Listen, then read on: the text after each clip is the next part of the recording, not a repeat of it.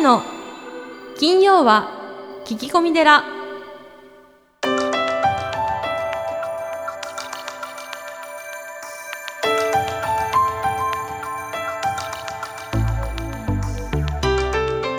ようこそ架空のテラスタジオよりお送りする長谷の金曜は聞き込み寺ナビゲーターの南雲もぐなです。群馬県太田市は随願寺住職であられる長谷さん今日もよろしくお願いいたします。はい、よろしくお願いします。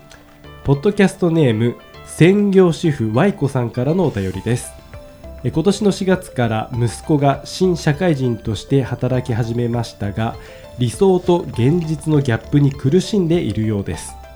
高圧的な上司との人間関係が難しいようでいつも疲労困憊で深夜に帰っては倒れるように眠りまた朝の通勤ラッシュに向かっていく息子が心配でなりません。母として何かしてやりたいのですが、えー動揺せず見守ることしかできません。え上司との人間関係をうまく築く方法などありますか、えー、可愛い息子にこのポッドキャストを聞かせてやりたいと思いますのでよろしくお願いします。えーちなみに名前はたかしです。というふうにねもうは溺愛されてる。まあそうだね。たかしさんのためにですねこうやっぱ人間関係上司とのねううまく築いていく方法を教えてあげてくださいうーん。いかがですか、南雲もぐら君。いやーまあね、まあ、だけどこれは本当新社会人入ったばかりで、うん。もう誰もがこういう壁にぶち当たってきてると思いますしうん。今こそねこの自分で壁を越えればそういうなんかこ壁を越えたっていう自信にもなると思うんでぜひね最近なんかすぐ辞めてしまう若者が多いみたいなんですけど、うんうんここはちょっとぐっと我慢してね、よっぽど理不尽なことが起こってたらまあ話は別だと思いますけど、はい。えなんかこう自分の中で乗り越えそう乗り越えられそうなこうなんか手段とかを探してみてちょっとぐっと我慢してほしいなとは思うんですけどね。ん。やはりあの少子高齢化でね、あのお子さんもお少なくなってますんで、えーその仕事も最近はその、えー能力とかですね、うん。効率化を求めてますんで、はい。多分その仕事の量も増えてますよね昔に比べて。そういうことなんですかね。うん。じゃあ大変ですよね。ら一人の方にこうん。う仕事の、仕事がねガーッとこういくうん。時代になってますので、そっか。うん、あのーまあ僕の答えはですね、うん。えー前にも言ったかもしれませんけども、はい。心配ない大丈夫なんとかなる、いいですよねその言葉。うん。ケセラセラ。うん、心配ない大丈夫なんとかなる。あのほっとくのが一番いいんですね。あ親の立場からするとっていうことですね。いや18歳を超えたら、はい。もう親の出る幕じゃないですよ、うん。まあ、そこはもう息子を信じて。うん、ってことですね。だから見守ることしかできませんって書いてありますけどこれでいいってことですよね。そうそうそうそう。はいはい、はい。でそうですね。お母さんはお母さんの好きなことをした方がいい。うん。と思いますね。そこにはじゃあ心配もいらないんですか、息子を心配する気持ち。あの昔からはい。幼児期には肌を離さず、ん。えー次が手を離さず、ん。心を離さず、うん。だからもう20、まあ、新社会人ですから、うん。心は離さない方がいいと思うんですけど、うん。えーそんなに、えー見守らなくてもいい、あの一番人間が成長するのってうん一番大変な時ですもんね、まあそうですね、うん、まあ、ピンチはチャンスって言いますしね。そうそうそう、はいだから一番こう成長しているうん。時なので、うん。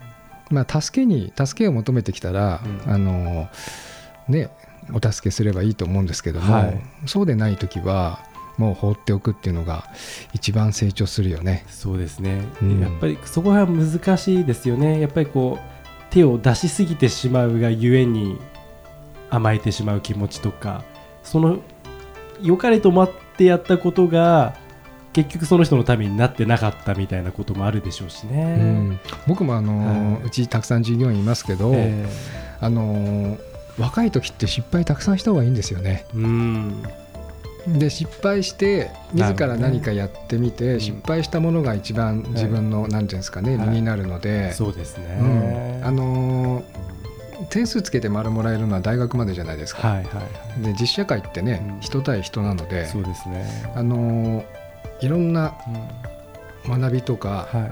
ってやっぱり失敗の中からしか出てこないから、そうですね。うん。あのだから大丈夫ですよ、うん。失敗たくさんして。あの上司もそんなにあのうまくいくって思ってないはずですから。そうですね。うん。やっぱりなんか今思ったんですけどこうすぐね最近の若者辞めてしまうって言いますけど、うん。やっぱりそれはそういう教育でやってきたから点数でやってきちゃったからこういざ社会に放たれたらあれ？なんか全然違うみたいな。なんかそういうなんかギャップみたいのに苦しんじゃうんですかね。頭で考えすぎてるんじゃないんですかね、うんあのー気持ちがこう上ずってるというか、すべてなんかこうこうやればこういくみたいな、うん。ねあのー電子レンジのスイッチを押せば商品ができるし、あのー洗濯機のスイッチを押せば洗濯が終わるしみたいな、そういうもんじゃないっていうでも人間とか人間関係とか、まあ、子育てもそうだけど、はい。かんそんな簡単な話じゃないからね。だからなんかそれを前提うにんして、やっぱりこの社会人生活を乗り切ってほしいですよね。うん。あのーね仕事って人間が成長するためのものじゃないですか、うん。すだからあの圧力があるっていうのははまだまだだなって自分をこう戒めばよよくて、うん。うん。でこう成長していくと、まあ、それに伴って、うん。あの社会にも順応していくっていうか、はい。面白くなっていくっていう。うん。だからまあ5月病とかねありますけど、え一番面白いえ成長する時なんだよね。そうですね。だからまあ専業主婦 Y 子さん上司との人間関係をうまく築く方法などありますか？って聞いていただいてますが、まあ、ここはもうねあえて心を、まあ、鬼にしてっていうかねちょっと息子さんを信じて見守ってあげてください。そうですね。そう思います。はい。はい。ということでハさんありがとうございます。さあそして今月のゲストをご紹介したいと思います博多の歴女で有名な白駒ひとみさんです。長谷さんスタンバイの方よろしくお願いいたします。はいよろしくお願いします。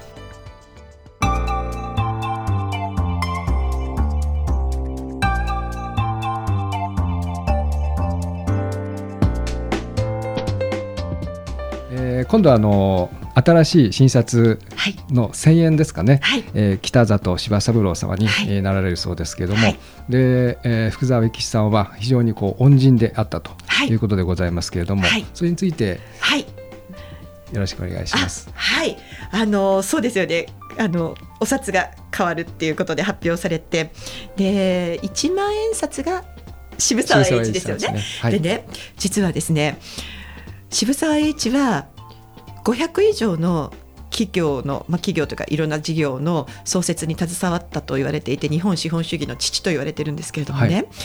これ面白いのがですねあの渋沢栄一はその企業を作ったんですよ。うん。で福沢諭吉という人はですねあのその経営者さんたちを個人的に数多く助けていて。あそうですか。うん。私は実は日本の資本主義というのは、ちょっとあの福沢諭吉 B 期なので 話半分に聞いていただきたいんですけれども渋沢栄一と福沢諭吉の共同作業によってその日本の資本主義っていうのが確立されたんじゃないかなと私は勝手に思ってで一万円札リレーですね。そうなんですよ、はい。だから一万円札もその2人がリレーあのもうそのリレーだなって今回思うんですけれどもでその数々福沢諭吉は多くのあの経営者たちを個人的に助けているんですけれどもそのうちの一人が北里柴三郎先生なんですよね。あのドイツでですね素晴らしい研究成果が出てもうあのノーベル賞の候補者にまで第1回のノーベル生理学医学賞の候補者にまでノミネートされたそんな世界的な医学者になった北里柴三郎が留学期間を終えて日本に帰ってくるんですけどね、はい。それがねもう世界中の製薬会社や大学の研究所や大病院からのものすごいもう恵まれた条件を提示されてのヘッドハンティングを全て断ってのうん帰国だったんですよ。すか。はい、やっぱりあの当時の日本人は夢よりも志に生きていますからね。うん北里先生もこう自分が成功したいとかお金持ちになりたいなんていう理由で留学したわけではなくて、うん日本のその脆弱だった医学界を何とかしたいという思いを遂げるための留学ですからねその諸子を貫徹して日本に帰ってくるんですけれどもところが当時のね明治政府には十分な資金もないですしねあとはですねあの北里先生はですね母校の東大医学部とちょっと研究上の圧力があったと言われていて、まあちょっと干されてうん。しまうんですよ。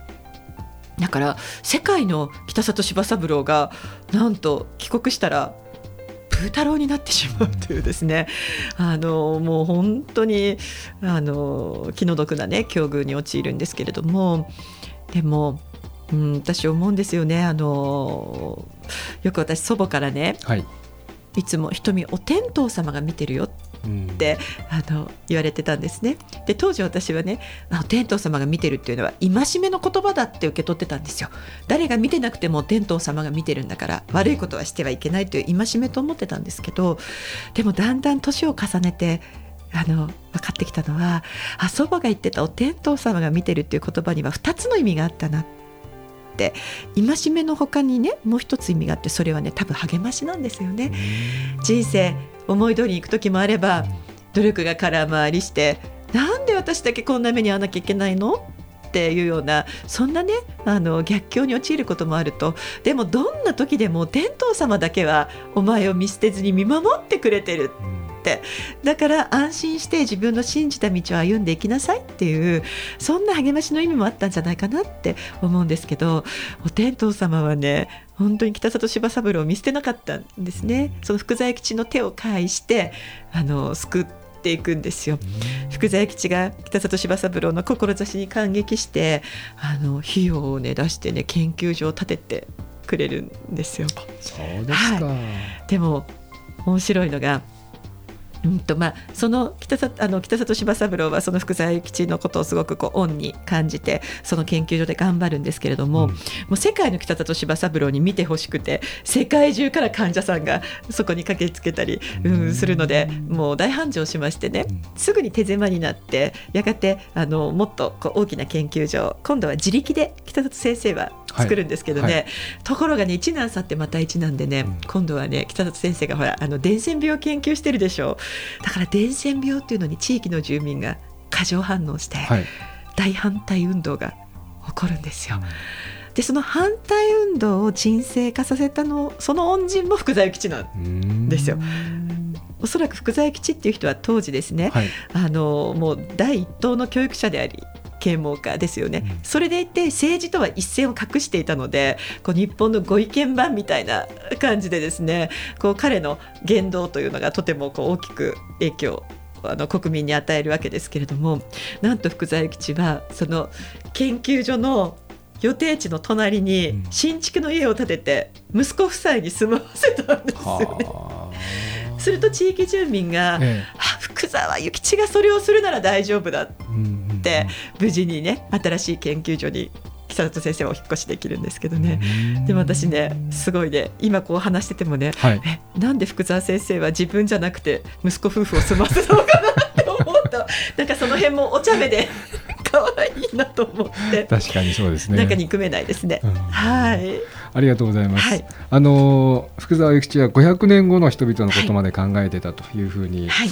ありましたけれども、はい。やはりそんなに先のことを、そうなんですよね。あの三田には演説館っていうのがあって、その建物の外観、多分慶應義塾のホームページとかに出てると思うので、ぜひご覧いただけたらなと思うんですけど、本当にあの時代にね、すごくこう重厚感があって、それでいてこうなんかハイカラというか、でも多分何百年後にも色あせないようななんかそういうなんて言うんでしょうね。なんかこう普遍的なものも感じさせてくれる素晴らしい演説感があるんですけど、まあ、一説によると福沢諭吉はそのもうその500年後にそのこの演説感をあの見てもそれが違和感がないようにってその国民の記憶に残るような演説感を立てたいっていうふうな言葉が残っていてそういういいですよね。この500年先を見据えてっていうのも本当にあの素敵な考え方だなと思うんですね。うん、あの遠慮っていう言葉があるじゃないですか。遠きをはい思うばかる、はい。うん、私はその遠きだから遠い未来を思うばかって今自分のやるべきことにうん。心を尽くすっていうのがすごくこう自分では憧れている生き方で、ああ素敵ですね。うん。だからその遠くばっかりでもねなんかおいおい足元大丈夫かって思いますし 足元のことしか考えてないとなかなかワクワクしませんしね、うん、やっぱりねその陶器をおもんばかりながら今目の前のことに心を尽くすっていう、まあ、福沢吉の生き方はまさにそんな感じかなと思うんですけど。福沢諭吉さんははい。どうしてその北里柴三郎さんにそこまでのことをはいしたんでしょはあそうですよねまあもともとその福沢諭吉っていう人は幼い頃にお父様が亡くなっていってお母様に育てられるんですけれども、そのお母様の考え方が本当に素晴らしくて。あのーそういう気の毒な人を見たらそのできる人がその人を助けてあげればいいんだよってそれが人として当たり前なんだよっていうことを幼い頃から福沢先生に常日頃おっしゃってたみたいで。そのお母様の影響を非常に色濃く受けてるなっていうのは感じるんですよね。でただ福沢先生の場合には本当に中津藩の下級武士の家に生まれて本当に江戸時代の封建制度の中ではもう吹けば飛ぶような存在だったんですよね。でも福沢先生にはその吹けば飛ぶような自分を認めて引き立ててくれた人がいたんですよね。それが木村摂津の神というはい。幕府の徳川家の家臣の非常に幕府の高官なんですね。彼がその関林丸のうんそのアメリカに行く使節団の責任者としてアメリカに渡る時に施設秘書のような立場に福沢諭吉を選んでくれるんですよ。で福沢諭吉はその恩を生涯忘れなかったんですね。はいで木村摂津の神はその後あの明治政府からもいろんなオファーがあるんですけれども全て断るんですよ。そうですか。うん自分は徳川の人間ですからと言って、で私はその引き際の見事さっていうのもとても尊敬してるんですけれどもただ実は木村摂津の神ってですね当時まだ30代なんですよ。へえ。30代で歴史の表舞台から姿を消してしまって、ええ家族だっているのにどうやって生活したのっていう感じでしょそうですね。実は福沢諭吉がずっとお金を送り続けてたんですよね。ん。で福沢諭吉はそのきっちりと恩返しをしながらなおかつその木村摂津の神から受けた恩を他の人たちにも送っていくんですよ。その一人が北里柴三郎だそうだというわけなんですね。すねするとねまた北里柴三郎もね、うん。福沢諭吉と同じ道を歩むんですよね。福沢諭吉亡き後福沢諭吉の夢だった慶應義塾に医学部を作るというのを実現したのは北里柴三郎ですよあ。そうですか。うん自分が育て上げた素晴らしい研究者たちをうん自分が作った慶應義塾の医学部あの医学部長をですね10年間無報酬でやり続けたのが北里柴三郎なんですよね。そして自分の育てた弟子たちをしげもなく、んその慶応の医学部に送り込んでいったので、おそらく今医学界の中で慶応っていうのは非常に私立大学ではあのーなんでしょうねすごくもうあのーじゅまあ、重鎮というか特別なポジションにあると思うんですけれども、うんそれはやっぱり初代日本医学会会長だった北里柴三郎の尽力に負うところが大きいと思うんですね。でさらに北里柴三郎はその恩をはい。また別の人たちにも送っていくんですよ。例えばあこれも千円札のリレーだなだってあの野口英世は北里柴三郎の研究所の職員だった人ですよあ。そうですね。でもその彼は非常に才能を持ちながら、あの成果が貧しくて学歴がなかったので、まあ、日本ではあの、まあ、研究者としては芽が出ないっていうことを北里柴三郎は早くから分かっていたのでアメリカの有名な博士が来日した時に若い野口英世を通訳に抜擢して縁をこう紡がせていって野口英世はその縁をたどってアメリカに留学してあの世界の野口英世になっていくので、うん。北里柴三郎がその福沢諭吉から受けた恩をこう送っていったわけですよね。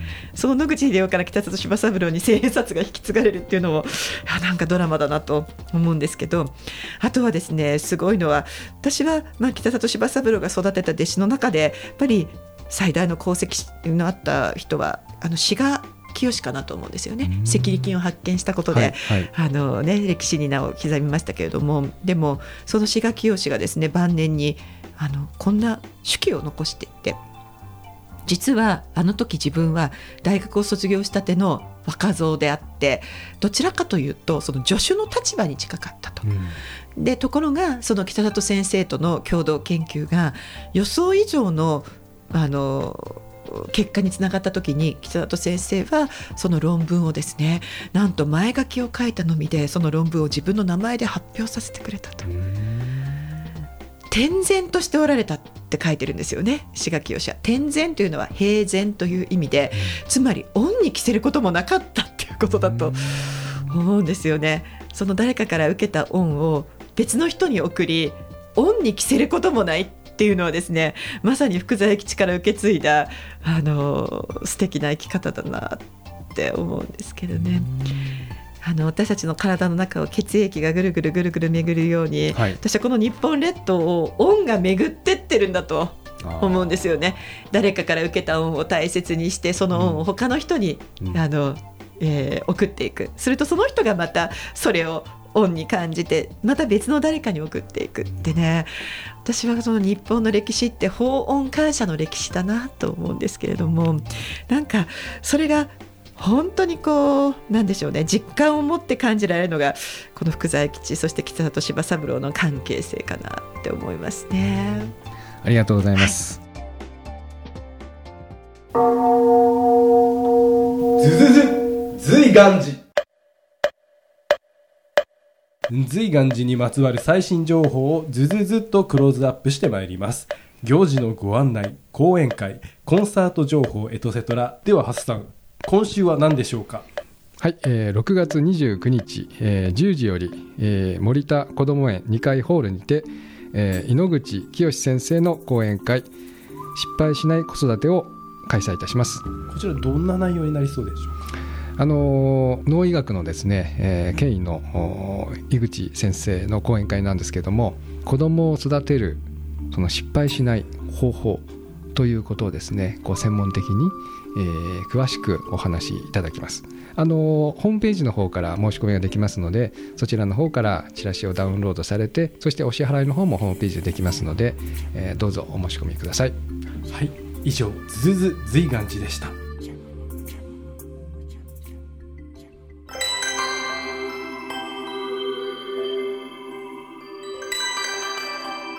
長谷の金曜は聞き込み寺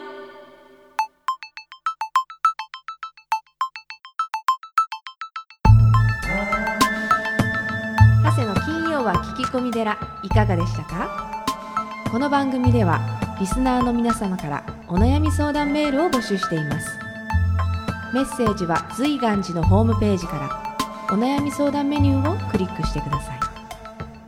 お便りを採用された方には長谷の著書お坊さんが教える悟り入門をもれなくプレゼント。また講演会法話会のご依頼もこちらから。www. 随願寺 .com www. 随願寺 .com これまでの講演会ライブの模様もホームページから有料でダウンロードできますのでぜひチェックしてみてくださいね。それではまた次回も未知なるテラスタジオでお会いしましょう。合唱。